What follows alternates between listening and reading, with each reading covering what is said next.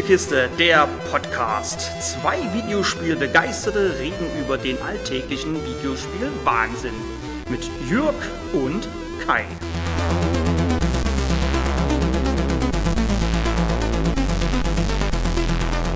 Ich habe es wieder getan und anschließend bereut. Ich habe wieder mal einen nicht namhaften Walking Simulator gespielt. Also einen, der nicht in der Presse oder anderswo gefeiert wurde. Gut, ich habe easy peasy 1000 Gamerscore verdient, hätte für die investierten 3,50 Euro aber wenigstens gerne ein Spiel bekommen. Selber schuld, werdet ihr jetzt denken, aber die Screenshots versprachen wenigstens optisch so einiges, und lesen konnte man folgendes. Erklimmen Sie einen Gipfel der Selbstfindung. Eine riesige und mysteriöse Welt liegt vor dir, eine, die die Wahrheit deiner Existenz verbirgt und die Erinnerung an vergangene Leben widerspiegelt.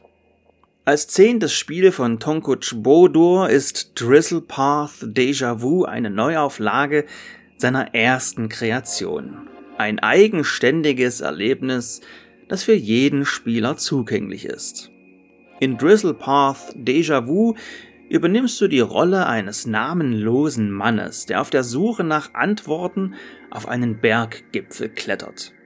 Denke über die rätselhafte und zyklische Natur der Erinnerung nach, durch abstraktes Geschichtenerzählen und wunderschön detaillierte Umgebungen, unterbrochen von ominösen Bildern, die eher mysteriös als beängstigend sind.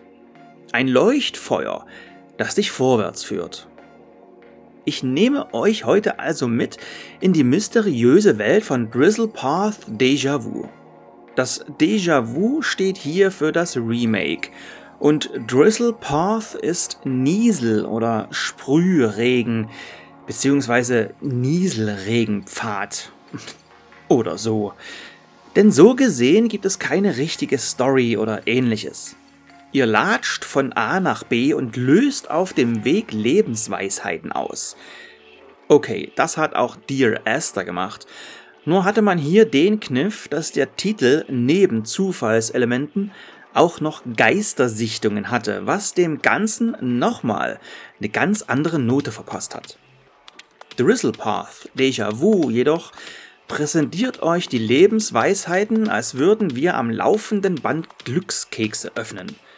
Nur mit längeren Sprüchen drauf. Naja, wenigstens klingt das ganz okay. Life is full of ups and downs. Bottomless pits of despair can soon lead to higher and more heavenly places. One can fall a great distance, only to rise much stronger. And as one ascends, and struggles to shake themselves free from their own misty blackness, they also free themselves from the hordes of tiny insects that threaten to consume the brain from the inside. Das Problem bei alledem, in Verbindung mit der Welt, die wohl den verqueren Gedanken des türkischen Entwicklers entsprungen ist und mit den merkwürdigen Bauten in teils malerischen Landschaften, bleibt nur verschwurbelter Firlefanz übrig. Und grafisch ist trotz Unreal Engine und den von mir angesprochenen malerischen Landschaften auch nicht viel los. Das sah auf den ersten Blick besser aus und erst als ich es durchgespielt hatte und mir die Screenshots nochmal zur Gemüte geführt habe, musste ich zugeben, dass da nicht getrickst wurde und ich einfach zu viel hineininterpretiert, beziehungsweise nicht genau genug hingesehen hatte. Wie im Werbetext erwähnt wurde, ist Drizzle Path Deja Vu das zehnte Spiel von Tonguch Bodur, der selbst sagt, er mache Videospiele, die Wert auf Entdeckung und Atmosphäre legen. Okay, den Atmosphärenpunkt bekommt er von mir, aber entdecken? Ihr könnt nichts machen in diesem Spiel. Nichts außer laufen. Keine Hebel zu ziehen, kein Stein rumzudrehen, nichts. Wenn ihr wollt, und ja, ich muss jetzt einen kleinen Walking Simulator Wortwitz hier einbauen, geht das Spiel sogar noch einen Schritt weiter. denn der Titel kann euch sogar das Laufen abnehmen, da es eine Taste gibt, bei der man automatisch läuft. Dann müsst ihr nur noch mit einem Stick die Richtung festlegen. Da bekommt das Wort Simulator in Walking Simulator eine ganz neue Bedeutung. Was soll ich sagen? Drizzle Path Deja Vu ist wohl das kürzeste Spiel, das ich je gespielt habe. Und das Wort Spiel benutze ich hier auch nur, weil das ja ein Videospiel-Podcast ist.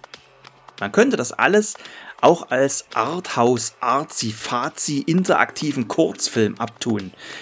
Kurz um es nochmal zu sagen. Denn nach 30, maximal 40 Minuten ist alles vorbei und ihr solltet euch gut überlegen, wenn euch dieser Test nicht eh schon umgestimmt hat, ob ihr die benötigten 5,5 GB herunterladen wollt.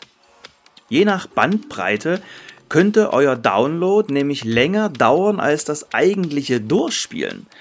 Und wenn ich es darauf anlegen würde, könnte ich gar eine Review machen, die länger ist als das Spiel. Keine Angst, ich will euch nicht unnötig Lebenszeit stehlen. Da ich nach dem Spielen aber dieses Gefühl hatte, gestohlene Lebenszeit und so, bekommt der Titel nur 3 von 10 Punkten. Nochmal zum zehnten Spiel.